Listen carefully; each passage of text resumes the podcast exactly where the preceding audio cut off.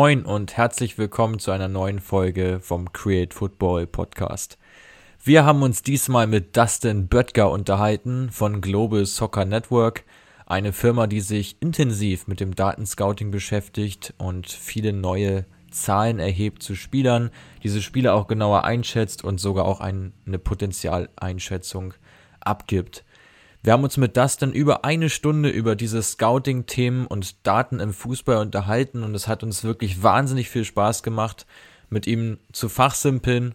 Von uns aus gesehen hätte das Interview auch locker zwei oder drei Stunden gehen können und wir hoffen, dass ihr jetzt genauso viel Spaß habt, euch das Interview anzuhören und dabei genauso viel ja, Wissen mitnimmt und Denkanstöße bekommt wie wir. Und ja, wir wünschen euch sehr viel Spaß bei dieser Folge und los geht's. Ja, hallo Dustin, schön, dass wir hier sein dürfen in deinem Wohnzimmer. Erzähl doch mal ein bisschen was über deine Person und ja, was dich so ausmacht, was dich antreibt. Ja, freut mich erstmal, dass ihr den Weg hierher gefunden habt aus München und Hamburg, ja, äh, quasi in die Mitte Deutschlands, mehr oder weniger. Ja, kurz zu meiner Person. Ähm, ja, Dustin Göttger ist mein Name, ich bin Gründer und Geschäftsführer von Global Soccer Network. Ähm, die Firma gegründet 2013, ja, mit dem Hintergedanken, Scouting im Fußball irgendwie objektiver zu gestalten. Ähm, weg von diesen klassischen subjektiven Eindrücken, die jeder hat, quasi wenn er Fernseh schaut, wenn er im Stadion sitzt. Einfach wirklich was mit Aussagekraft ähm, ja, auf die Beine zu stellen was ich auch dazu sagen muss, das ging ja von heute auf morgen. Ja, also 2013, wie gesagt, wurde die Firma gegründet. Wir haben vorab schon, schon Sachen ausprobiert, die absolut Hanebüchen waren, ja, ähm, muss man sagen. Ähm, haben dann auch ab 2013 hat noch mal zweieinhalb Jahre gedauert, bis wir wirklich was Aussagekräftiges hinbekommen haben. Ähm, unseren GSN-Index, den wir dann über die Jahre auch noch weiter verfeinert haben und äh, den wir jetzt so quasi als Universal-Tool anbieten, quasi als unser Hauptprodukt. Ja, dieser Auslöser, ja, sagen wir mal, für deine Datenbegeisterung. Bei uns war das vor allem der Film Moneyball, denke ich, dass ich für uns beide sprechen kann, Mats. Bei dir habe ich äh, im Vorfeld oder als Vorbereitung gelesen, dass es vor allem bei der WM 2010 die Kommentatoren waren, die ein bisschen viel Stuss von sich gegeben haben. Ja, genau. Also ähm, da haben wir wieder diese, diese, diese subjektiven Eindrücke. Genau, WM 2010 ähm, war irgendwie gefühlt jedes Spiel so, dass irgendein Experte Nonsens geredet hat. Da war dann die Frisur wichtig einzelner Spieler. da war dann irgendwie, keine Ahnung, der Spieler, der blaue Schuhe anhat, der, der ist irgendwie ein Paradiesvogel, der kann nicht richtig kicken, der ist nicht richtig fokussiert. Und wenn wir mal ehrlich sind, das ist totaler Schwachsinn. Ja. ja. Ähm, deswegen war äh, das einer der Auslöser, was ich noch mit dazu sagen kann, ist, ähm, bin halb Kanadier, mein Vater ist aus Kanada, mhm. bin deshalb mit den, mit den äh, amerikanischen Sportarten auch aufgewachsen, hast jetzt Moneyball angesprochen, ähm, ja, Baseball, Bibel quasi, ähm, aber auch die anderen äh, Sportarten, Basketball, Football, Eishockey, auch sehr, sehr zahlenlastig. Ähm, von daher hat mich auch das schon immer fasziniert gehabt, schon als kleines Kind eigentlich, mit diesen Sammelkarten. Und äh, ja, genau, das eine hat dann zum anderen geführt. Leider herrscht hier in Deutschland so die vorherrschende Meinung, dass äh, das Moneyball-Prinzip im Prinzip nicht auf Fußball anwendbar ist, weil das Spiel zu komplex ist, äh, weil zu viele Faktoren einfließen. Ähm, was entgegnest du denen, weil du und wir da letztlich auch da eine andere Meinung auch vertreten? Ähm, ja, wie gesagt, klar, es ist, man, man, man macht es immer im Vergleich zum, zum, zum Baseball eben fest, mit der Baseball mit, mit abgeschlossenen Aktionen, Wurf und eben dann Schlag oder, oder, oder halt eben kein Treffer, ja, einen sogenannten Strike. Ähm, das ist schon ein bisschen abgeschlossener, als es im äh, Fußball ist. Mittlerweile muss man aber auch dazu sagen, dass wir im Fußball so viele Daten haben, so viele komplexe Daten haben, dass wir da uns schon, schon einen Eindruck machen können, ähm, wie das Spiel verläuft, ja, ähm, um da eben auch ja die richtigen Dinge ableiten zu können davon. Was man mit dazu sagen muss, Fußball ist auch so, dass da 40 Prozent reiner Zufall nach wie vor sind. ja, auch das hören die Professionellen oft nicht so gerne. Ja. ja ist aber nachweislich einfach so. Ähm, von daher fokussieren wir uns auf die 60%, Prozent, die wir noch haben, um da möglichst viel draus äh, ja, ablesen zu können, basierend auf Daten vielleicht für die Leute, die sich noch nicht so mit diesen Daten im Fußball beschäftigen, wie viele Daten pro Spiel trackt ihr denn ungefähr? Also werden schon mehrere tausend sein, oder? Ja, also im, im Schnitt kannst du sagen, mit, mit allen Aktionen für, für beide Mannschaften bist du so zwischen 4.000 und 5.000 Aktionen. Mhm. Ähm, da ist aber auch wirklich alles gelistet. Jeder Pass, jeder Torschuss, äh, jeder Einwurf, jeder Freistoß, jedes Kopfballduell.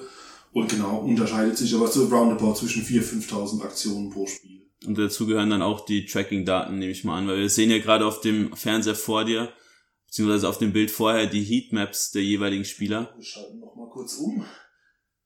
Genau, Ähm, Heatmaps wer- werden den meisten ja, Menschen da draußen ja was sagen, unseren Hörern mit Sicherheit. Ähm, einfach die Bewegungsräume der Spieler so ein bisschen analysiert und dargestellt zu sehen.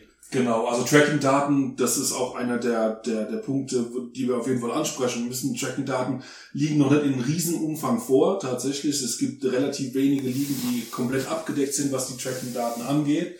Wird wohl aber die Zukunft noch äh, der Datenanalyse sein. Ja, also wenn, wenn sich das äh, weiter ausbreitet auf kleinere Wettbewerbe, wenn es sich vielleicht auch voll automatisieren lässt, ja, über, über Kameras und eben noch bessere Tracking-Systeme, glaube ich, dass ähm, ja, was die Tracking-Daten angeht, äh, dass das die kommenden zwei bis fünf Jahre auf jeden Fall das Nonplusultra sein wird. Und das kombiniert mit eben ähm, eventbasierten Daten wie, wie Torschüssen, wie Zweikämpfen, glaube ich, da können wir schon eine richtig gute Aussagekraft aus den Daten ziehen.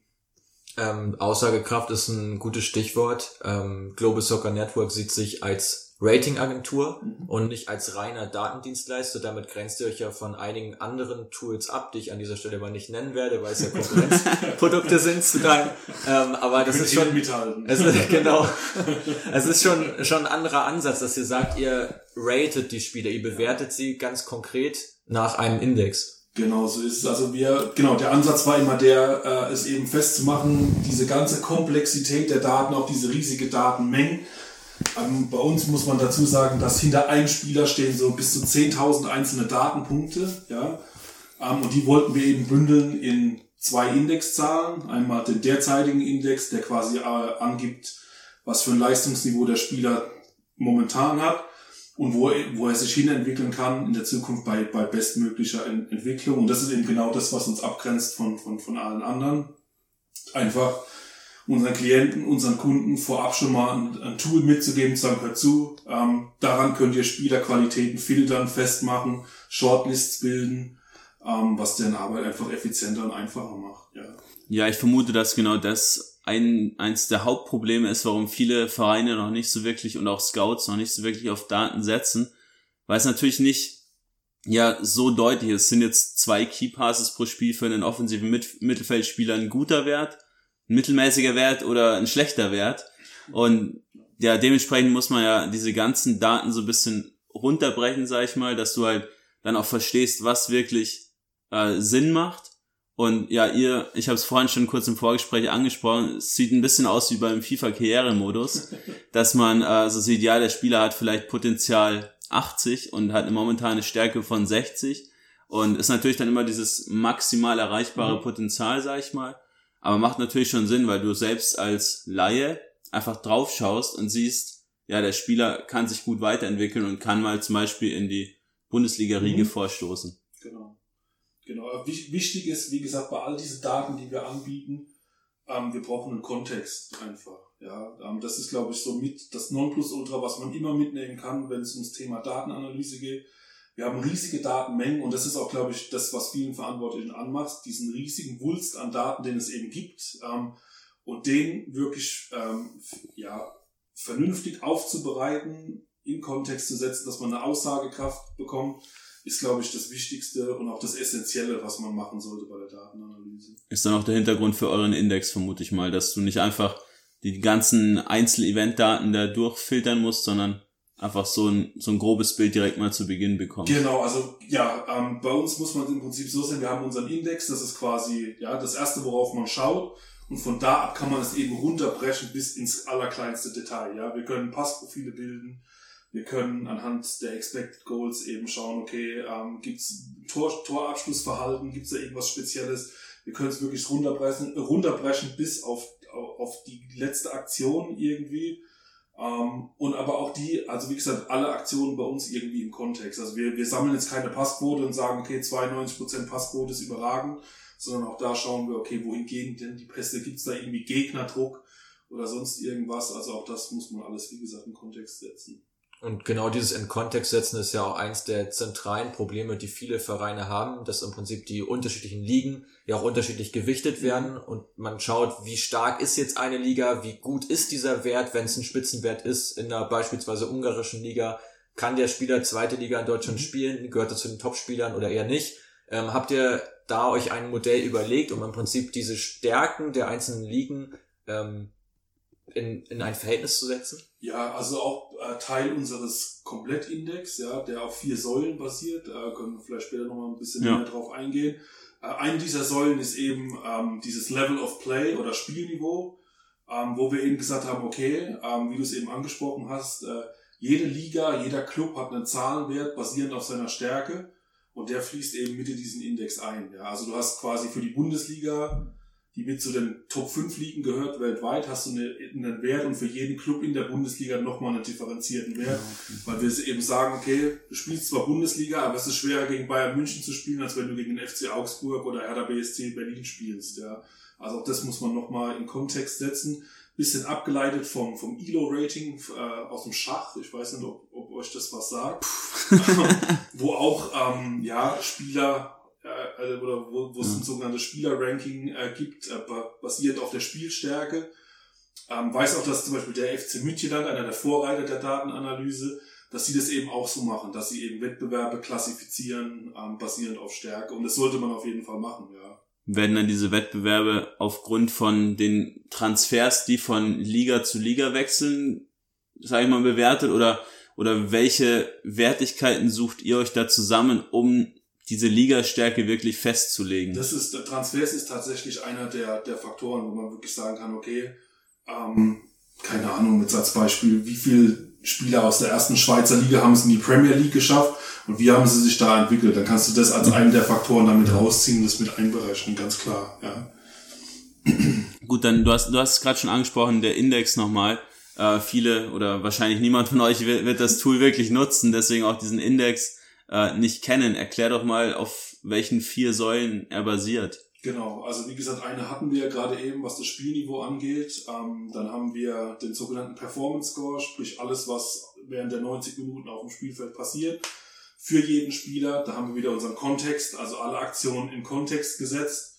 Ähm, das geht los bei Basisdaten wie Pässen, Torschüssen, Zweikämpfen, geht weiter zu Expected Goals, Expected Assists. Ähm, Wobei wir das auch schon mittlerweile wieder als Standard eigentlich ansehen. Gerade in der Analyseszene ist es keine große Nummer mehr. Ja.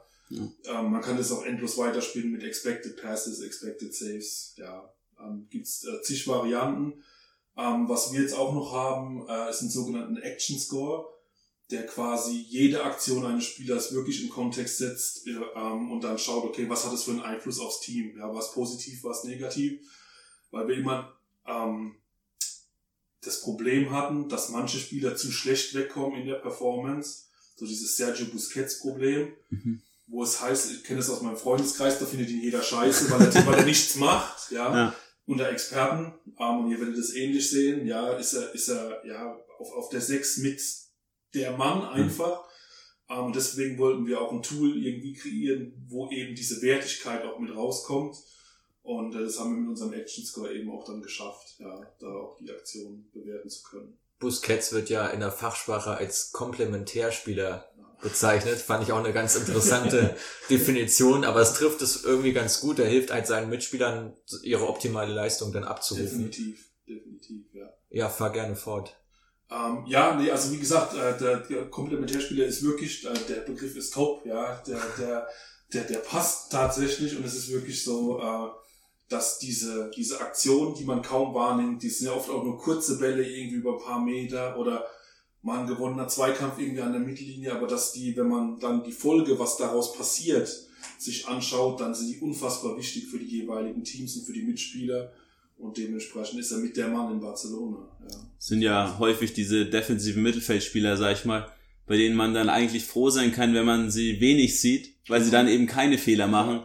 Äh, ein Beispiel aus der Bundesliga ist ja auch Nikolas Höfler. Mhm. Der ist ja auch notentechnisch der beste Spieler in Freiburg. Und mhm.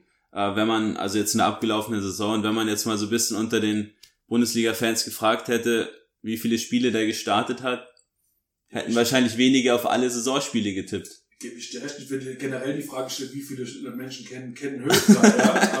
auch, auch, auch unter Fußballfans. Ja. Die Frage muss man tatsächlich stellen. Ich, dass er uns ein Begriff ist, okay. Ähm, aber auch da wieder, und mein Freundeskreis möge es mir verzeihen, ähm, wenn ich da jetzt fragen würde, äh, würde ich, glaube ich, erstmal fragende Gesichter sehen. Ja.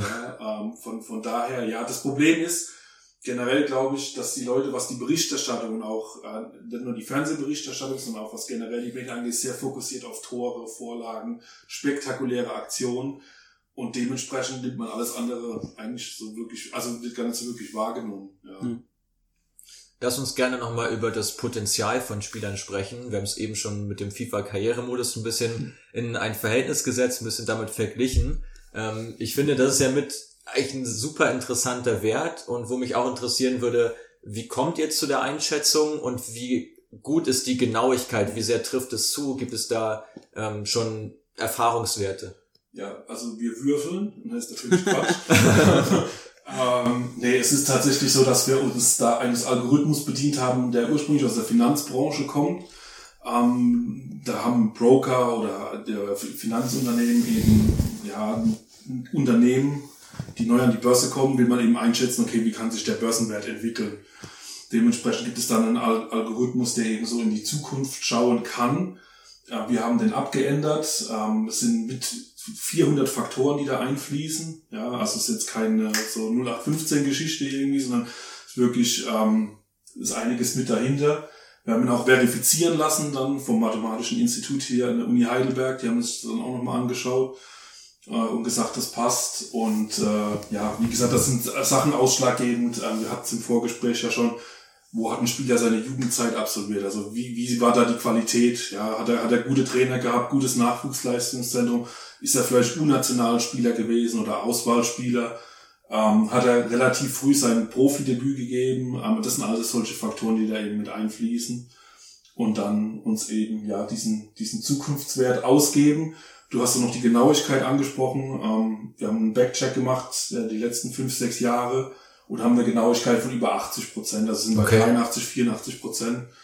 Ähm, also bei acht von zehn Spielern. Ähm, und das ist schon kein schlechter Wert, finden wir.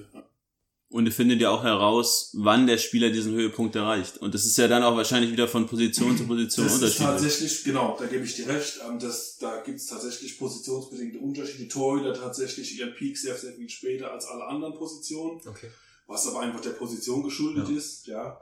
Ähm, aber generell, genau, können wir einen, einen, einen Peak berechnen, der immer so, ja, zwischen, zwischen drei und sechs Jahre geht aber auch das äh, unterschiedlich tatsächlich. Ähm, und der Algorithmus ist mittlerweile ähm, sogar so genau, dass er auf Englisch sagt man diese Late Bloomer, die irgendwie erst mit 30 oder so oder 31 ihren Höhepunkt erreichen, sogar die können wir mittlerweile filtern. Mhm. Ähm, ähm, ja, wie gesagt, ist, ist jetzt eine Sache, die wir, die wir neu jetzt auch mit unseren Grafiken haben, müssen wir mal schauen, wie das angenommen wird jetzt von, von Clubs und Klienten. Ja. Bei Late Bloomern fällt mir direkt äh, von Atalanta Bergamo Alejandro Gomez ein und auch Josep Idicic, die ja beide in relativ fortgeschrittenem Alter jetzt nochmal eine super Leistung zeigen. Da gebe ich dir recht, das sind genau die zwei Namen, die wir eben auch durchkommen. genau. Also, wir es ja im Vorgespräch auch über, über Atalanta genau. haben. Genau. Genau. An der Stelle sei auch nochmal auf unseren Artikel hinzuweisen, den wir jetzt gerade über Atalanta veröffentlicht haben, nochmal abgedatet haben, ähm, wo es nochmal näher dann beschrieben wird. Aber ja, kommen wir nochmal, ich würde sagen, wir springen nochmal zum, zum Datenscouting an sich, ähm, was ja auch jetzt für uns ein interessantes Thema ist und wir reden ja gerade auch jetzt über den deutschen Markt. Ähm, welche Rolle spielt aus deiner Sicht das Datenscouting im, im deutschen Profifußball? Ehrlich gesagt nicht die Rolle, die es spielen müsste. Ja, ähm, es ist oft so, und da haben wir auch vorab schon, schon drüber diskutiert gehabt, dass man es quasi im Nachgang benutzt, um seine Entscheidungen eventuell zu rechtfertigen. Ja, dabei ist es aus unserer Sicht, und ihr deckt unsere Meinung ja auch, es müsste umgekehrt der Fall sein. Ich müsste die Datenanalyse quasi als, als, als erste, an, an, an erster Stelle äh, stellen ohne dass es jetzt wichtiger ist für die anderen Parts, aber einfach ist es der Punkt, der an, an, an erster Stelle stehen müsste, weil man eben sehr, sehr große, ähm, ja, oder, oder, ja, viele Spieler filtern kann, einfach, die man, die man im Live-Scouting, die man im Videoscouting einfach nicht, sich nicht anschauen kann, ja. Eben könnte man gut und wunderbar runterbrechen auf eben Shortlists von 15, 20 Spielern für die jeweilige Position Und dann kann ich eben zielgerichtet meine Scouts hinschicken und genau diese Spieler anschauen lassen, was aus unserer Sicht das äh, Scouting sehr viel effizienter, sehr viel kostengünstiger auch machen würde. Äh, aber offensichtlich sieht man in Deutschland noch nicht so wirklich den, den, den Mehrwert darin. Und dann wieder das, das zur Frage zurückzukommen, die Datenanalyse hat noch nicht den Stellenwert, den sie haben müsste. Ja.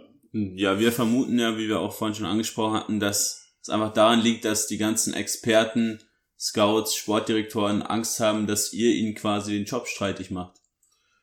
Das ist tatsächlich ein, ein Argument, das wir jedes Mal versuchen zu entkräften, tatsächlich. Ja, also äh, das ist immer der zweite oder dritte Satz in jeder meiner Präsentationen, äh, die ich irgendwo halte oder Vorträge, die ich irgendwo halte, äh, dass unser System niemandem irgendwie den Job wegnehmen will. Ganz im Gegenteil, wir wollen quasi, dass derjenige besser ist in seinem Job, weil er einfach bessere Hilfsmittel an der Hand hat, ja, um eben dann bessere Spieler finden zu können.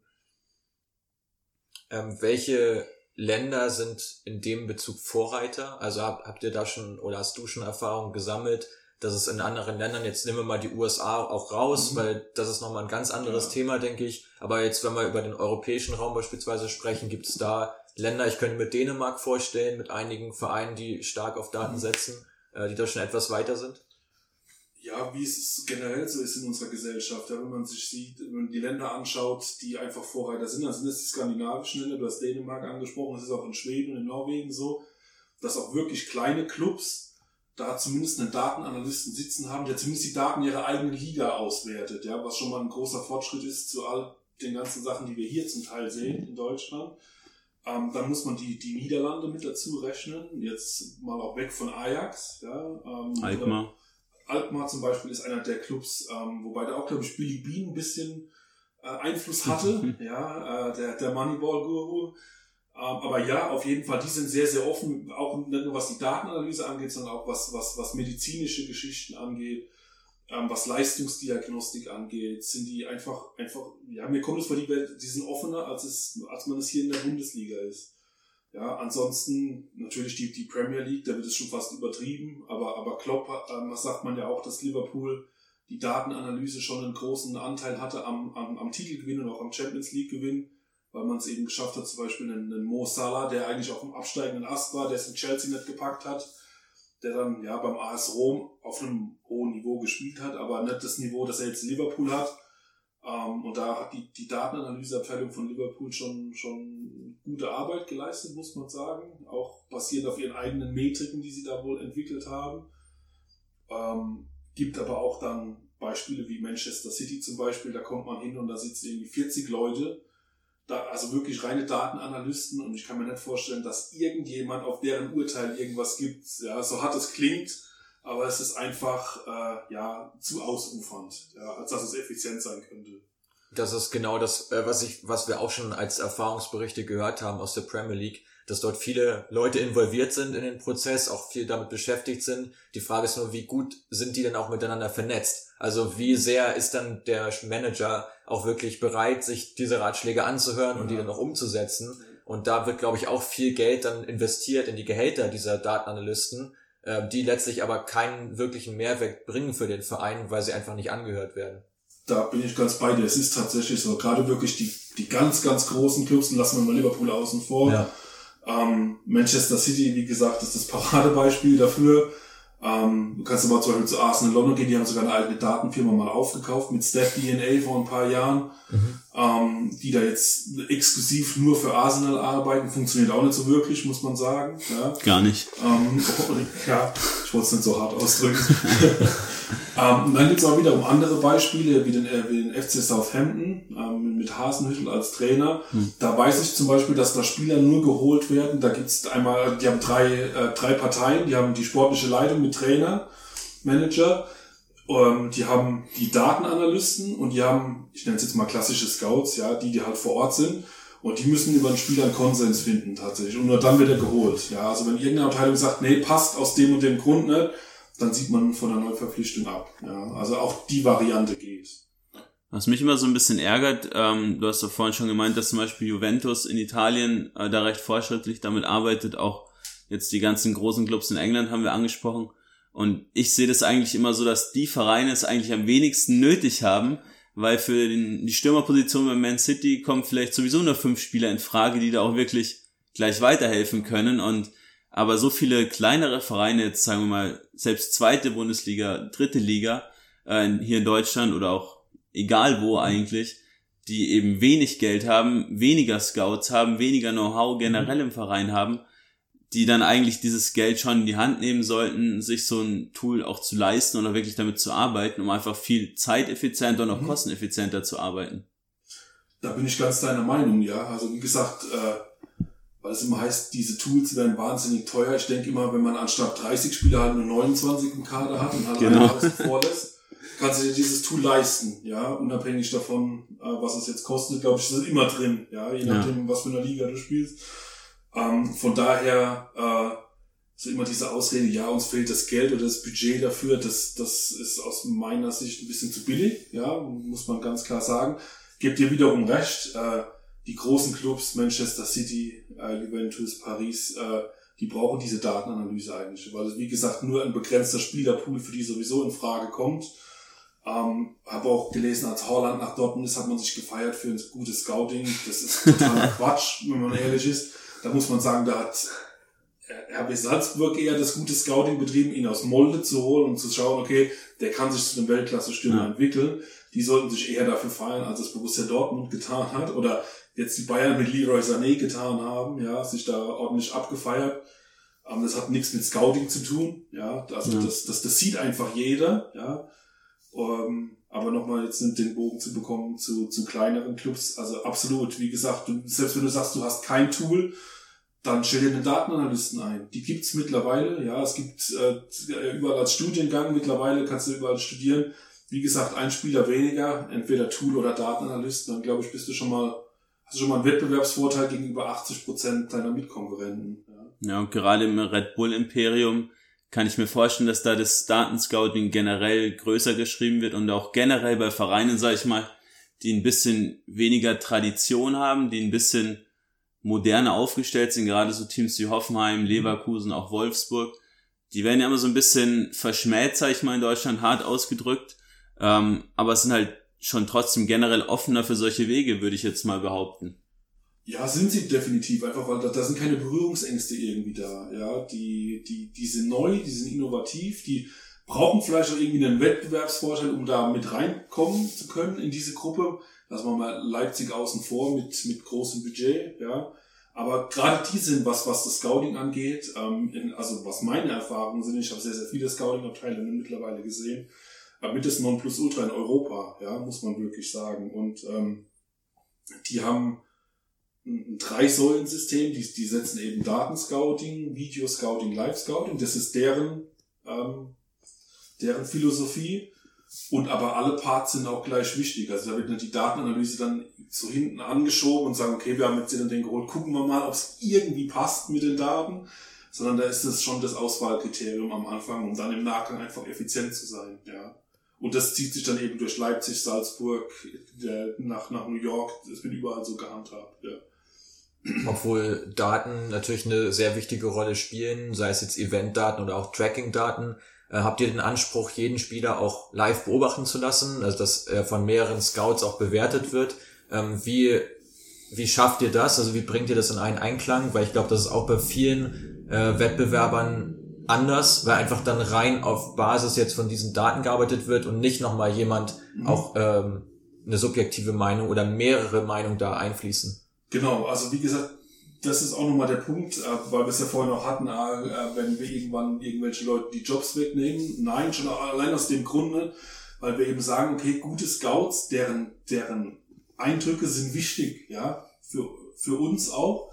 Dem, dementsprechend ähm, haben wir ein Netzwerk von über 300 Scouts weltweit, ja, als, als, als freie Mitarbeiter die sich eben für uns Spiele live vor Ort anschauen, die Spiele auf Video anschauen, die uns auch mal die ein oder andere Information einfach aus der Presse so mitgeben können, weil du einfach vor Ort natürlich viel bessere Informationen bekommst, als, als du es von hier bekommst. Und aber wir trotz allem sagen, ja, wir wollen diese, diese fußballspezifischen Eigenschaften, also ist jemand beidfüßig, hat ein gutes Zweikampfverhalten, Sachen, die man im ersten Step gar nicht an Daten festmachen kann, die, die, die gehören aber auch zu einer Spielerbewertung und dementsprechend wollen wir sie auch in unserem Index haben und dementsprechend haben wir uns da auch ein System überlegt, das dann diese Einschätzungen der Scouts in Zahlenwerte transformiert, ja, und das als Basis für unseren Index genutzt. Ja, spannend. Äh, du warst ja selbst auch mal Scout, wo wir gerade Hoffenheim schon angesprochen mhm. haben. Also wärst du ja im, im, quasi auch dazu in der Lage, denke ich mal, oder? Ja, also ich bilde es mir zumindest ein, ja.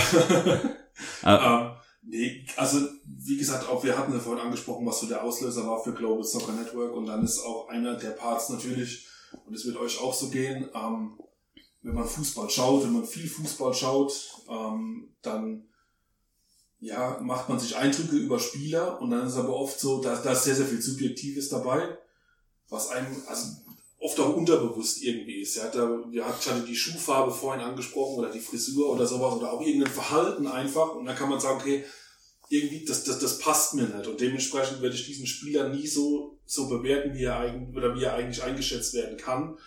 Uh, und deswegen war das auch einer der Auslöser zu sagen, okay, wir müssen mehr auf Daten setzen, einfach weil sie sehr, sehr viel objektiver sind als die reine menschliche Einschätzung.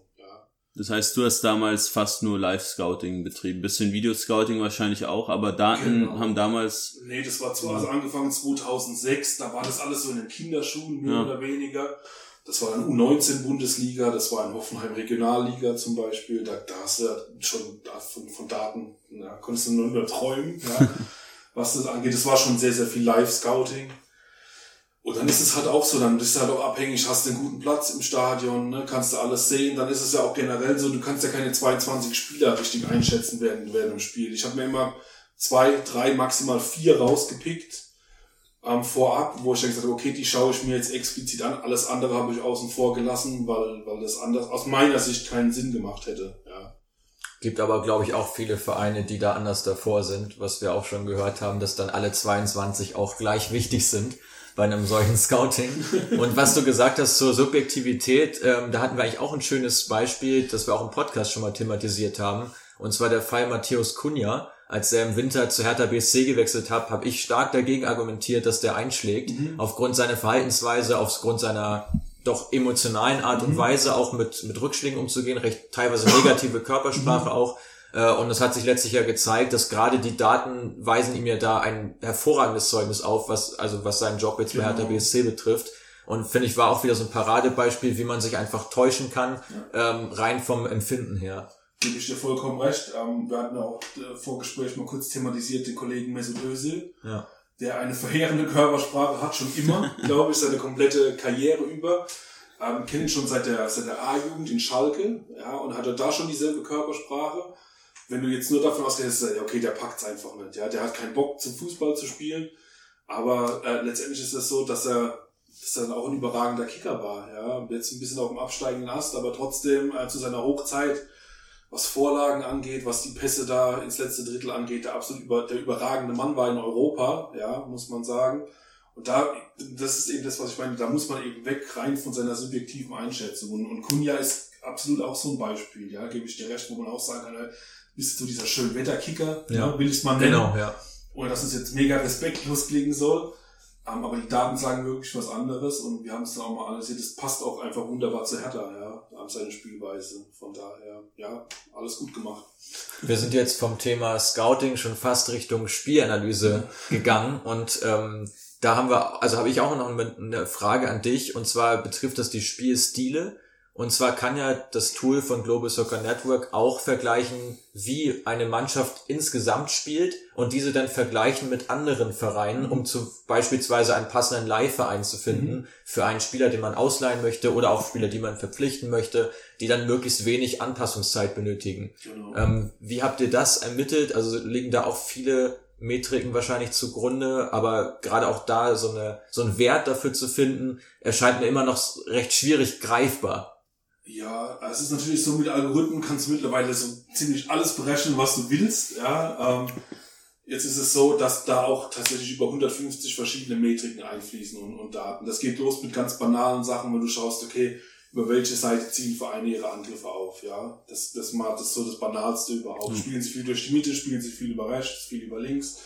Ähm, wie, dann kannst du schauen, wie kreieren sie ihre Torchancen. Viel über Standards, ja, oder viel aus dem offenen Spiel oder mehr aus, aus, aus Kontersituationen. Da hast du schon mal einen zweiten Wert, ja. Ähm, und so geht es eben fort, geht dann auch hoch zu, zu anderen Metriken wie PPDA zum Beispiel, wo du das Pressingverhalten berechnen kannst, äh, einzelner Mannschaften. Dann kannst du im Prinzip das äh, Spieltempo berechnen mit, mit Pässen pro Minute Ballbesitz, ja. Und so gibt es unterschiedliche Hilfsmittel, die dann alle zusammengefügt wieder in einen Algorithmus packen kannst, der das dann eben aufeinander legt, äh, die Clubs. Und dann eben, wie du es schon gesagt hast, dann eben, wenn du zum Beispiel einen Live-Verein finden willst und da haben wir es zum Beispiel, ist ja oft so, dass du junge Spieler einfach irgendwo hin verleihst, aber aus unserer Sicht wäre es viel, viel sinnvoller, dir wirklich einen Club zu suchen, dessen Spielweise sich mit deiner deckt, einfach weil der Spieler dann in, dieser, in diesem Spielsystem drin ist, wenn er wieder zurückkommt und da keine große Umstellung braucht. Ähm, von daher, ja, finden wir das ein sehr, sehr sinnvolles Tool. Habt ihr da auch ja so eine Analyse mal gemacht, inwiefern da zum Beispiel bei Man City äh, da so der Live-Verein Nackt Breda ähm, da auch irgendwie so dazu gepasst hat oder die haben ja auch eine, eine, Aha. ja, einen Zusammenschluss, sag ich mal, ja. mit Girona, ob das da wirklich auch, ja, dahingehend äh, betrachtet wurde und auch die Vereine deshalb ausgewählt wurden oder ob das einfach die Vereine waren, die sich überhaupt dazu bereit erklärt haben? Also ich glaube, dass, wie du es gesagt hast, dass tatsächlich erstens erstmal im ersten Step die Vereine waren, die sich tatsächlich dazu bereit erklärt haben, eine Kooperation einzugehen. Ähm, dass man dann aber vielleicht im Nachgang schon gesagt hat, hört zu, äh, wir bei Man City geben vor, wie gespielt wird, haltet euch möglichst dran. Wie gesagt, ich kenne da die Details nicht. Was man im Nachgang machen könnte, man könnte mal quasi abgelaufene Saison mal die Spielweisen übereinander legen, der ganzen Partnervereine, und zu schauen, wie deckungsgleich es ist. Was wir zum Beispiel gemacht haben, ähm, wir haben uns mal äh, erste Mannschaft und U23 zum Beispiel oft angeschaut. Wie, wie deckungsgleich ist es da? Um einfach zu sagen, funktioniert unser Algorithmus auch, ja? Und da haben wir sehr, sehr hohe Übereinstimmungen immer, was zum Beispiel Liverpool, erste Mannschaft mit Liverpool U23 zum Beispiel, da ist es zu, keine Ahnung, 99,5% deckungsgleich, was die Spielweise angeht zum Beispiel. Einfach um schon passt der Algorithmus. Und jetzt, wie gesagt, im Nachgang könnte man schauen, inwieweit Nack Breda und Girona und keine Ahnung, wenn es noch alles gibt, Melbourne und weiß der Geier, was noch alles zur City Football Review ja. gehört ähm, müsste man tatsächlich mal auswerten. Könnte ich mir vorstellen, dass es schon sehr, sehr deckungsgleich ist. Ja. Wobei ja viele, sag ich mal, Nachwuchsteams von besseren Teams oder von ja, Profiteams dann ja trotzdem so gefühlt machen, was sie wollen und dann bilden sie auf einmal eine Stürmerkante aus, obwohl ja. mit drei schnellen Stürmern gespielt wird und dann hast du halt im Gegensatz dazu sowas wie Ajax, mhm. die wir übrigens auch schon mal im Podcast besprochen haben, die Folge könnt ihr auch gerne nachhören, da haben wir diese ganze Jugendakademie äh, besprochen und auch diese Philosophie dahinter, ja. weil äh, unsere grundlegende Meinung ist, dass du eine Vereinsphilosophie brauchst, die du bis runter in die U9, sag ich mhm. mal, wirklich durchziehst, indem du einfach Trainer hast, die die gleichen Ideen haben oder die gleichen Ideen umsetzen und auch dazu gehört halt auch ein und dasselbe Spielsystem, dass du zum Beispiel bei Ajax immer das 4-3-3 spielst, um halt eben auch diese schnellen Flügelspieler mhm. ähm, ja, auszubilden. Ja, gebe ich dir vollkommen recht. Also das wäre, wenn ich jetzt das sportliche Sagen hätte in einem Club, dann würde ich das auch genauso handhaben. Ich würde schauen, okay, wie will ich Fußball spielen in der Zukunft? Wie schaffe ich es möglichst effizient, auch möglichst viele Jugendspieler quasi, dass es durchschnittlich ist, nach oben zu bekommen? Und dementsprechend würde ich mir mein Personal dann auch aussuchen. Das ist ja auch oft so, wir haben die Nummer, was, was Trainersuche ja angeht. Ähm, bei uns ist so, wir haben auch ein Tool, das eben einen Trainer bewertet, zum Beispiel. Oder bei dem wir auch sagen, hör zu, inwieweit ist denn die, die, die, die Spielweise, die ein Trainer an den Tag legt, inwieweit ist die Entdeckungsfleisch mit dem Verein, der ihn holt? Ja, weil oft ist mein Eindruck, dass man einfach nur irgendwelche Namen holt, irgendein Typ, der irgendwann mal ja. Hannover 96, 1986 vom Abstieg gerettet hat, weil war ganz übertrieben gesagt, ähm, den, den holt man halt dann, weil er einen Namen hat und eigentlich gibt's aber einen viel besseren, aber unbekannteren Trainer, der einfach keinen Namen hat, der aber viel besser zur Spielphilosophie passen würde. Und deswegen, glaube ich, ist es essentiell, eine Vereins- und Spielphilosophie zu haben. Ja, um aber noch mal kurz, weil du die Stürmerkante angesprochen hast. Ich glaube, das ist äh, trotz allem so, dass, dass, dass gute äh, Ausbildungsclubs äh, es schaffen, dass selbst wenn man ein Spieler nicht in ihre Norm passt, ja, ähm, ihn dann vielleicht doch zu einem Topspieler auszubilden. Weil wenn du jetzt halt, keine Ahnung, ähm, bist jetzt der FC Barcelona, hast, äh, spielst mit 80% Ballbesitz mit lauter Spielern über mit 1,70 dann hast du halt einen 2-Meter-Schrank da vorne drin, der aber trotzdem gut ist. Was willst du dann machen? Willst du ihn heimschicken, nur weil er erstmal nicht ins Spielsystem passt, aber es ist trotzdem ein geiler Kicker? und ich glaube, das ist die Kunst dann als Verein zu sagen, okay, wir bilden den trotzdem aus und wir, wir gucken trotzdem, dass er irgendwie in den Verein passt, in welcher Spielsituation auch immer. Ja. Du hast eben schon die Trainersuche angesprochen. Finde ich sehr interessant, was du dazu gesagt hast. Deckt sich auch eigentlich mit dem, was wir auch schon so an Erfahrungen jetzt gesammelt haben oder was generell auch einfach gang und gäbe ist in der Branche. Hast, habt ihr denn da große Differenzen auch mal festgestellt? Würde mich ja interessieren. Also kann man da sagen, dass Trainer geholt wurden, die eigentlich überhaupt nicht zum Verein gepasst haben? Ähm, generell muss ich erstmal dazu sagen, dass diese Nachfrage nach Trainerprofilen oder so, dass es sich sehr, sehr, sehr in Grenzen hält. Da wollen Vereine gar nichts von wissen. Ähm, ein aktuelles Beispiel ist jetzt äh, Braunschweig mit, mit Meier, den sie geholt haben, der äh, vorher in Aue war ähm, der aus unserer Sicht mit am wenigsten zur Spielweise von Braunschweig passt. Jetzt weiß ich nicht, was die vorhaben, ob sie ihre Spielweise komplett umkrempeln wollen. Aber Braunschweig haben wir jetzt schon ein paar Mal thematisiert. Das ist ja so der Club, der so mit alles falsch gemacht hat, was man falsch machen kann, ja. ähm, was, was auch Scouting und so angeht. Ähm, und wir glauben, also wenn sich diese Spielweise dort nicht signifikant ändert, ist das der falsche Trainer, ja. Und da hätte es andere Namen gegeben wir reden jetzt auf Zweitliganiveau von Leuten wie Alois Schwarz zum Beispiel, der vorher beim KSC war, der von seiner Spielweise her besser dahin gepasst hätte. Ähm, aber ja, jetzt ist es wie es ist. In Braunschweig wird man sich hoffentlich was dabei gedacht haben. Also wer Geld verdienen will, auf Tipico direkt mal auf die erste Trainerentlassung in Braunschweig tippen, oder? Ja, das wünscht man ja keinem. Ne? Das ist schwer so zu sagen, aber also ich tue mich halt schwer damit, wenn man ja, einfach, einfach Leute holen, mit denen man vielleicht auch mal früher irgendwie gearbeitet hat oder so, ohne dass da irgendwas Fundiertes hinten dran steht. Ja, hätte ja auch sein können, man hätte jetzt eine Analyse gemacht bei Braunschweig. Peter Vollmann hat sich jetzt hingesetzt, hat ein System entwickelt, hat Trainerkandidaten und arbeitet die ab und dann kam Meier bei ihm als Nummer eins Kandidat raus. Dann ist es top. Aber so wird es nicht gelaufen sein, gehe ich mal ganz stark von aus, ohne jemandem jetzt zu nahe treten zu wollen.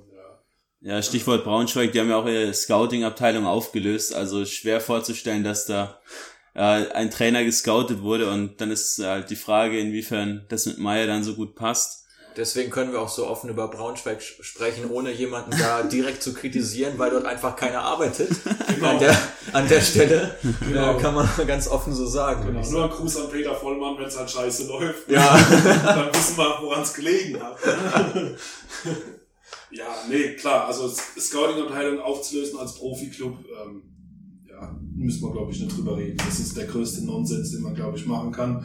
Selbst wenn du nur drei, vier, fünf Scouts hast und vielleicht einen Videoanalysten, einen Datenanalysten, selbst die bringen dir einen Mehrwert, ja, als wenn du das quasi in Personalunion jetzt Peter Vollmann dann mit Beratern etc. da abwiegeln musst. Also was man sich dabei gedacht hat, ist mir noch ein Rätsel. Und da kommt dann natürlich wieder das schöne Netzwerk-Scouting zum Tragen, was genau. äh, Mats und ich, wenn ihr unsere Podcasts hört, jetzt schon häufiger mal von uns äh, gehört habt, dass wir das nicht so sonderlich gut finden, ist natürlich auch ein Weg. Also wir würden uns jetzt auch nicht davor verschließen, wenn man eben von einem Berater einen guten Spieler vorgeschlagen bekommt, den kann man sich auch gut und gerne mal ansehen, aber das ist halt dann immer die Frage, ob man dann halt alles darauf konzentriert, und halt einfach hofft, dass damit funktioniert oder ob man halt einfach versucht, bisschen andere Wege zu gehen. Und um nochmal kurz auf die Trainer zurückzukommen, ähm, was ja auch einer der Punkte ist, was eure Train, was euren Trainerindex, glaube ich, auch ausmacht, dass ihr den Trainer auch so ein bisschen losgelöst von den reinen Ergebnissen mhm. betrachtet, mhm. sondern schaut, ob der auch die Spieler weiterbringt. Genau. Und das ist ja zum Beispiel bei Favre in Dortmund so eine Geschichte, dass man da jetzt nicht wirklich weiß. Die einen sagen, schmeiß ihn raus. Mhm. Die anderen sagen, lass ihn, lass ihn weitermachen, weil halt die Ergebnisse schon in Ordnung waren, aber man hat trotzdem das Gefühl hat, da geht nicht so richtig voran. Da ist auch wieder die Frage natürlich, ist Favre der richtige Trainer für Dortmund? Ja, jetzt kann man sagen, fachlich, fußballerisch absolut.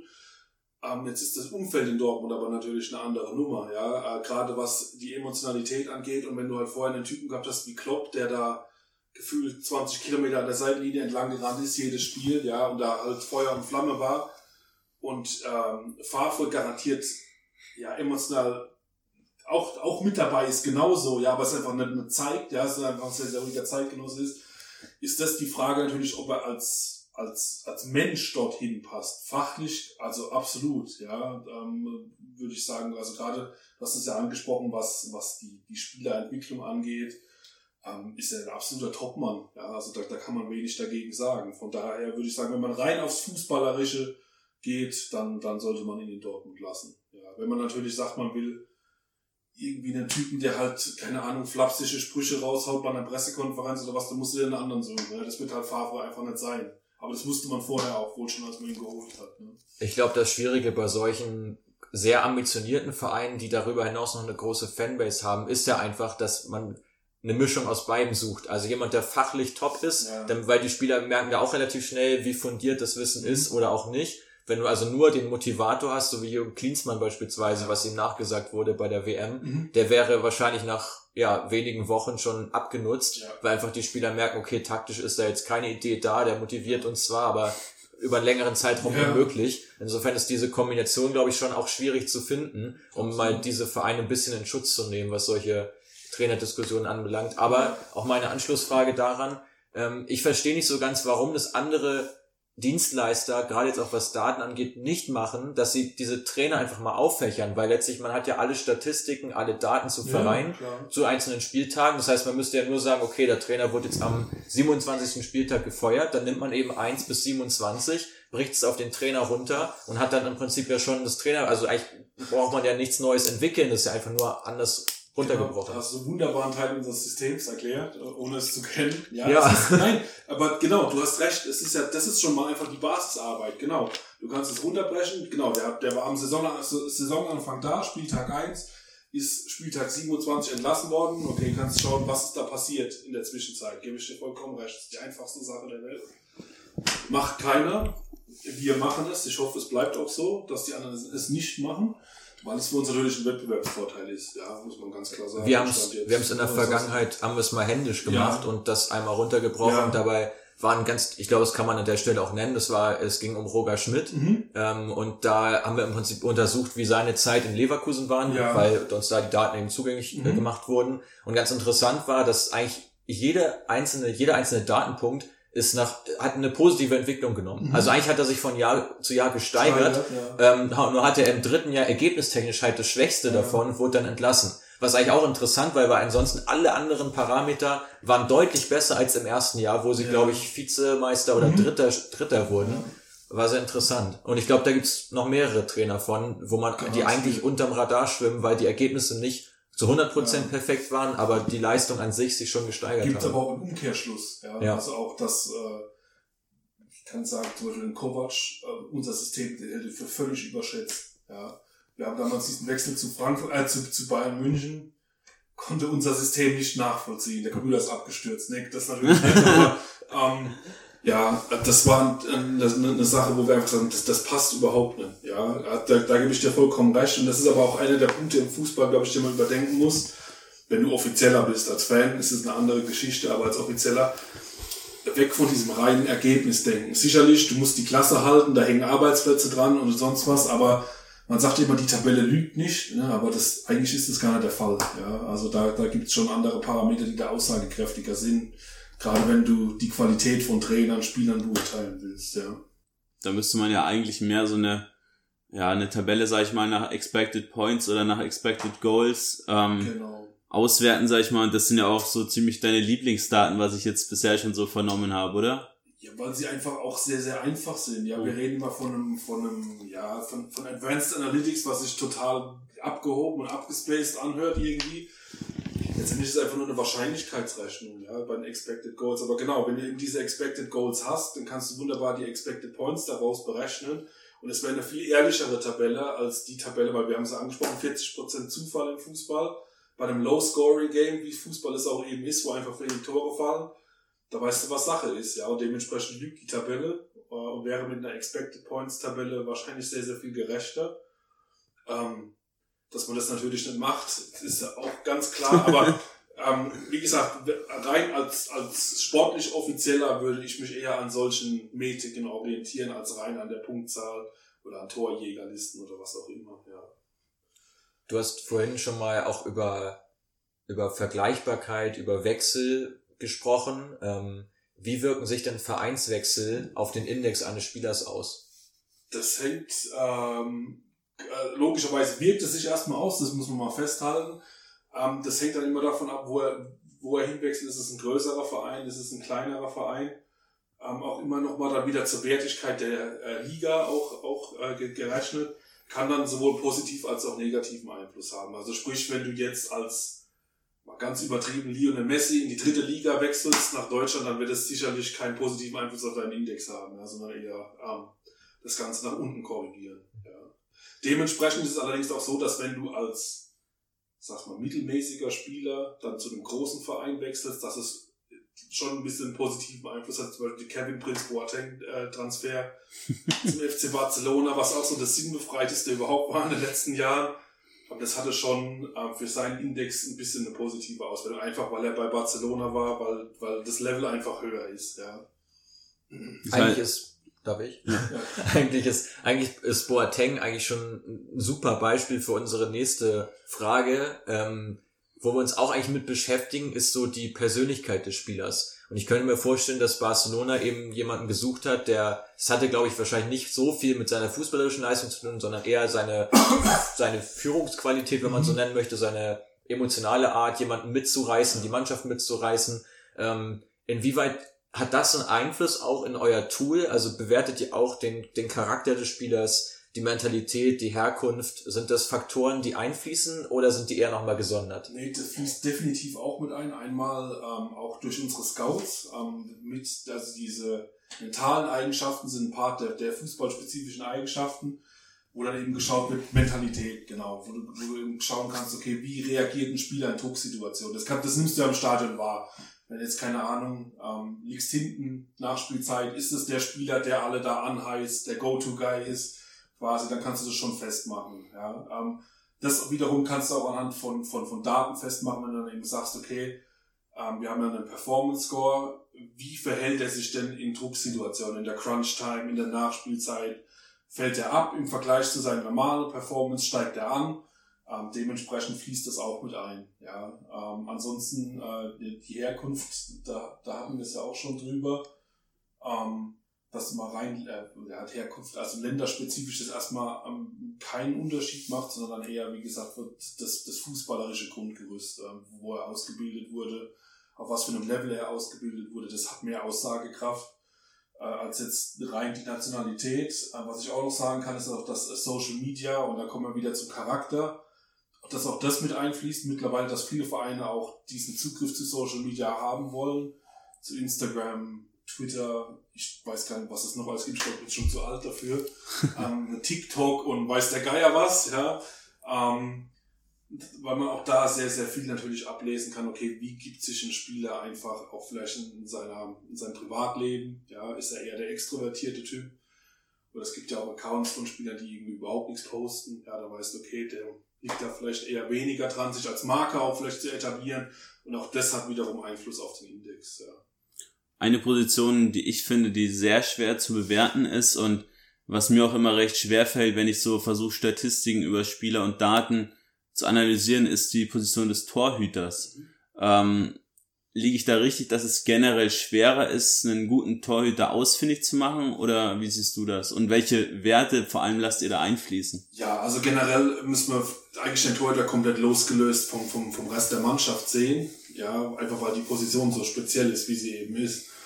Ähm, jetzt kannst du sagen, okay, du brauchst einen mitspielenden Torwart, dann kannst du schon mal ein Passprofil erstellen, wie du es mit anderen Spielern auch machen kannst ähm, dann siehst du eben, dass ein Neuer, dass ein Testegen, dass es einfach gute Fußballer sind. Aber damit hast du halt nur eine Nuance des Torhüterspiels ähm, dir angeschaut. Und dann gibt's eben die Variante, dass du sagst, okay, du, du spinnst dieses Expected Goals Modell noch weiter und, und schaust dir nur die Torschüsse an, die tatsächlich aufs Tor gekommen sind. Also sprich, du filterst die Block, also die abgeblockten Schüsse beziehungsweise Torschüsse, die an Latte, Pfosten oder ganz am Tor vorbeigegangen sind, die filterst du raus und schaust, okay, was ist wirklich nur aufs Tor gegangen, kannst daraus einen neuen Wert berechnen. Ähm, bei uns heißt es Expected Goals on Target. Ähm, gibt auch, glaube ich, von den Kollegen heißt irgendwie Post-Shot Expected Goals oder so irgendwas. Ähm, und hast dann einen neuen Wert und kannst daraus tatsächlich berechnen, okay, ähm, wie viele Tore hätte er bekommen müssen, basierend auf diesen Daten und wie viele hat er tatsächlich bekommen. Und dann siehst du bei den Weltklasse-Torhütern einfach, dass sie viel mehr Tore verhindern, als sie tatsächlich bekommen müssen. Ja. Und das ist, glaube ich, so die Hauptmetrik, wenn du wenn du Torhüter beurteilen willst, ähm, basierend auf ihrem eigentlichen Torwartspiel, ja. Du kannst es auch noch weiter treiben und sagen, okay, was das Flankenabfangen geht, kannst du auch Wahrscheinlichkeiten berechnen, wenn der in die rechte Ecke vom 16er schlägt, dann ist die Wahrscheinlichkeit, da die Flanke abzufangen, bei 40 Prozent. Er fängt aber nur 30 Prozent dort ab. Ja, dementsprechend ist er da schwächer auf der, auf der Position.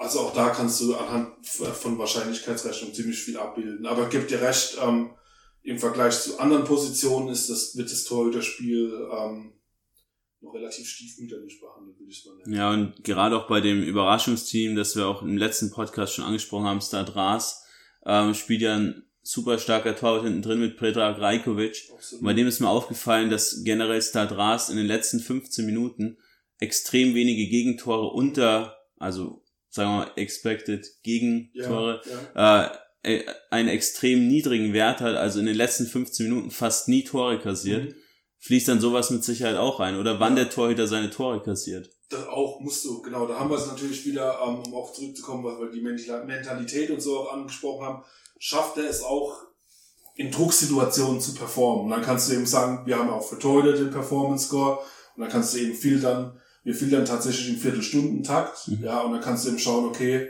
ähm, letzte Viertelstunde und dann deckt sich das mit dem, was du gesagt hast, ähm, dass er da erstens keine Gegentore oder kaum Gegentore bekommt äh, extrem gut performt und sicher performt. Ähm, und was man generell sagen kann, ich meine, die haben, haben nur 18 Gegentore bekommen. 21. Oder 21, ja. genau. Und hätten aber basierend auf die, auf unserem ähm, ja, Expected Goals on Target Modell tatsächlich 29 bekommen ja. müssen. Also sprich, er hat acht direkte Treffer verhindert. Und das ist absoluter Spitzenwert. Mhm. Eigentlich in Europa, kann man sagen. Ja. Von daher, wenn jemand einen interessanten Torhüter, einen guten Torhüter braucht, ja, wäre es sinnvoll, dort mal hinzuschauen. Ja, aber ähm, Torhüter ist immer so, wenn ich sonntags einen Doppelpass angucke und da heißt, da, da kommt die weiße Weste, glaube ich, nennt sich das Ganze. ja. ja. So, da ist Manuel Neuer überraschend führend. Ja. Äh, ähm, das ist ja Quatsch. Also da, da, da, da muss man schon weggehen ähm, von, dann hat man versucht mit ähm, Prozentzahl gehaltener Bälle aber es hilft dir letztendlich auch nicht wirklich weiter, weil du dann auch wieder den Kontext brauchst, wo wurden die Torschüsse eben abgegeben. Mhm. Und dann haben wir eben gesagt, okay, wir müssen ein neues Modell entwickeln, äh, das dann eben diese Expected Goals und Targets sind, wo wir eben schauen, okay, was, was ist denn wirklich auf seinen Kasten gekommen, wo er reagieren muss. Ja. Ähm, daran anschließend können wir ruhig auch mal so ein paar Namen droppen, sage ich sage ich mal, gerade jetzt so Spieler, die ein extrem hohes Potenzial haben, haben wir jetzt im Vorgespräch schon mal kurz angerissen. Ähm, da haben wir schon mal die Mutmaßung oder den, den Tipp aufgestellt, dass Kylian Mbappé da in die Weltspitze, in die Messi-Riege vorstoßen wird und das konntest du ja bestätigen. Genau, also tatsächlich wirklich, ähm, wir sind ja in gesegneten Zeiten, was Fußball angeht, mit Lionel Messi und Cristiano Ronaldo. Ne? Das muss man ja ganz klar sagen. Ähm, unser System sieht Lionel Messi, Lionel Messi seit Jahren auch als besser als Ronaldo an. Ja, da, auch da kann man sich natürlich drüber streiten. Aber weiß nicht, wie ihr das seht, wer der ja, besser ähnlich. ist. Ja, ja. Ähm, auf jeden Fall glauben wir, dass tatsächlich äh, Kylian Mbappé der, der Spieler und tatsächlich wirklich der einzige Spieler ist weltweit, äh, der wirklich in diese Region vorstoßen kann, auf der Messi und Ronaldo zur Hochzeit tatsächlich waren. Ja. Wir haben eine andere sehr gute Spieler, Kai Havertz zum Beispiel aus deutscher Sicht, die wirklich absolute Weltklasse, sich zur absoluten Weltklasse entwickeln können aber dieses Überniveau, wie es jetzt Messi hatte, da ist tatsächlich, glaube ich, nur Kylian Mbappé äh, derjenige. Gibt es auch Spieler, die komplett überbewertet sind? Also gerade jetzt auch, man denkt als erstes immer an Neymar, der sehr viel mit Tricks agiert, sehr viel für die Galerie spielt. Ähm, was sagt da euer Index? Gibt es ja. da Spieler, die... Also generell mal, um, um Neymar aufzugreifen, ja. ähm, das ist sicherlich nicht der Jahrhundertstürmer, für den, für den er sich selbst, glaube ich, hält ähm, und für den auch, glaube ich, äh, Brasilien hält. Ähm, aber trotz allem äh, in unserer Top 10, was den Index angeht, ja, muss man einfach sagen, einfach, ja, weil er trotz allem vom Tor effizient ist, weil er auch Dinge macht mit dem Ball, die kein anderer macht, ja, das muss man auch ganz klar sagen. Ach, ein richtig überbewerteter Spieler. Das ist eine, das ist eine gute Frage. Ähm, wir hatten es im Vorgespräch ja, und die Bayern-Fans werden uns jetzt hassen mit Alfonso Davis, ja ähm, den viele schon jetzt, warum auch immer, als den, mit so dem besten Linksverteidiger der, der, der Welt hypen, weil er es geschafft hat, gegen Bremen und keine Ahnung, wen gut zu performen. Sicherlich sehr gut, sehr gutes Talent. Ähm, allerdings auch, auch da kann man wieder die Datenanalyse zu Rate ziehen, wenn man sich die Gegenspieler eben anschaut von Davis. Dann ist das meist im Sturm doch der eher schwächere Part, ja, im Vergleich zu dem, was seine Mitspieler verteidigen müssen an Gegenspielern. Ähm, von daher würde ich sagen, dass das momentan in der Bundesliga so der Spieler ist, der wirklich riesig gehypt wird, aber der noch nicht auf dem Niveau ist, was diesen Hype angeht. Ja. Gut, dann würde ich sagen, kommen wir so langsam zum Ende. Äh, was ich noch interessant finden würde, ähm, wir haben jetzt ja ziemlich viel diese ganzen Pro-Argumente für Datenscouting aufgezählt, ähm, aber es wird ja trotzdem noch nicht so wirklich angenommen, weil gerade äh, viele Ex-Profis und auch viele Vorstände von Vereinen es immer noch so sehen, so dass der Fußball dadurch so ein bisschen seine Seele verliert. Ähm, auch viele Fans, die das wahrscheinlich dann noch oft nicht so ganz verstehen, was man damit eigentlich vorhat und dann immer so ein bisschen in diese Richtung dagegen schießen. Viele Vereine, die sich dementsprechend gar nicht öffnen. Äh, wie siehst du das und gibt es auch wirklich aus deiner Sicht äh, Gegenargumente gegen Datenscouting? Ähm, also ehrlich gesagt, mir fällt kein wirkliches Gegenargument ein, jetzt auch mal losgelöst davon, dass wir ein Datenanbieter sind, ja, dass ich der Geschäftsführer davon bin, glaube ich, gibt es, gibt es trotz allem kein Argument, das dagegen spricht. Einfach, weil ich denke, selbst wenn du aus all diesen Daten nur ein oder zwei Prozent mehr Erkenntnis bekommst, als du vorher hattest, hilft es dir, glaube ich, weiter. Und gerade in einem, in einem Geschäft wie, wie Profifußball können dir diese ein, zwei Prozent auch schon weiterhelfen, ja. Ähm, oder gehen wir weg von Prozentzahlen zu sagen, okay, ich muss mich zwischen Spieler A und B entscheiden und dann habe ich eben was an der Hand und dann hole ich halt vielleicht nicht den für 7, 8, 9 Millionen als kleiner Club, sondern halt den für vielleicht 500.000 oder nur für eine Million. Aber der ist eigentlich der bessere Spieler, kommt halt aus einer unbekannten Liga von einem unbekannten Club. Ja? Ähm, also Gegenargumente sehe ich tatsächlich sehr, sehr wenige. Ähm, ich sehe eher die Verantwortlichen da ein bisschen in der Bringschutz, sich einfach so ein bisschen zu öffnen, ein bisschen weniger Angst vor irgendwelchen Zahlen zu haben, ähm, weil es, wie gesagt, du hast ja gesagt, Expected Goals ist somit mein Lieblingsmodell, weil es wirklich sehr, sehr einfach erklärt ist. Also ich kann das einem Sechsjährigen erklären und der, und, und der kann es nachvollziehen, worum es geht, ja.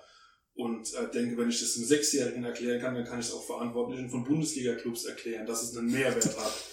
Ähm, von daher hoffe ich, dass viele jetzt diesen Podcast hören, viele Verantwortliche, und sich dann entscheiden, euch kontaktieren, uns kontaktieren. Und dann, dann schauen wir mal, was passiert. ja. Ja, schönes Schlusswort, würde ich sagen. Genau. Also von unserer Seite nochmal vielen Dank, dass du dir Zeit genommen hast und dir das hier empfangen hast in Neckargemünd, wenn man das mal so sagen darf. In der Nähe von Frankfurt. Genau. Ähm, ja, vielen Dank und ich hoffe, dass ähm, dass wir das Datenscouting oder generell die Prozesse jetzt unseren Hörern auch ein bisschen näher bringen konnten, dass da viele auch was mitgenommen haben jetzt von dieser Folge und ja, die Abschlussworte Quirin. Gehören ja. unserem Gast, würde ich sagen. unserem Gast. ja, einmal ähm, vielen Dank, dass ich äh, mit dabei sein durfte. Ja, im Podcast ist für mich auch immer wieder spannend. Ja, dann äh, mich auch mit euch beiden, ich sag mal Fußball-Nerds, und ich meine das in keinster Weise negativ, weil ich selbst auch einer bin, äh, zu unterhalten. Es hat immer einen absoluten Mehrwert aus meiner Sicht. Von daher hat es mir sehr, sehr großen Spaß gemacht. Äh, was ich auch noch sagen kann, wenn es irgendwie Fragen gibt im Nachgang, dann kann man die ja an euch stellen, dann kann man die aber auch an uns direkt stellen, wenn man das möchte. Wir beantworten alles so gut es geht irgendwie. Und äh, ja, das war es auch von meiner Seite. Ich genau. hoffe, dass ich irgendwann mal wieder zu Gast sein darf. Wenn sich ja, gerne. Ja, genau. Also danke fürs Dranbleiben, fürs Zuhören und bis zum nächsten Mal. Das ist also das Ergebnis, wenn sich drei selbsternannte Fußball-Nerds miteinander austauschen. Wir hoffen, dass euch die Folge genauso gut gefallen hat wie uns. Und wenn ihr noch weitere Fragen an Dustin oder an uns habt, schickt uns gerne eine Mail unter info at createfootball.com oder schreibt uns bei Instagram createfootball-com oder auch auf Facebook. Eure Fragen sind uns selbstverständlich herzlich willkommen und wir leiten sie gerne weiter und beantworten natürlich auch jegliche eurer Anfragen. Wir hoffen, dass euch die Folge so gefallen hat und dass ihr auch beim nächsten Mal wieder dabei seid. Um keine Podcast-Folge mehr von uns zu verpassen, abonniert bitte unseren Podcast auf eurer App, sodass ihr auch bei der nächsten Podcast-Folge wieder informiert werdet und da nichts verpasst. Bis zum nächsten Mal.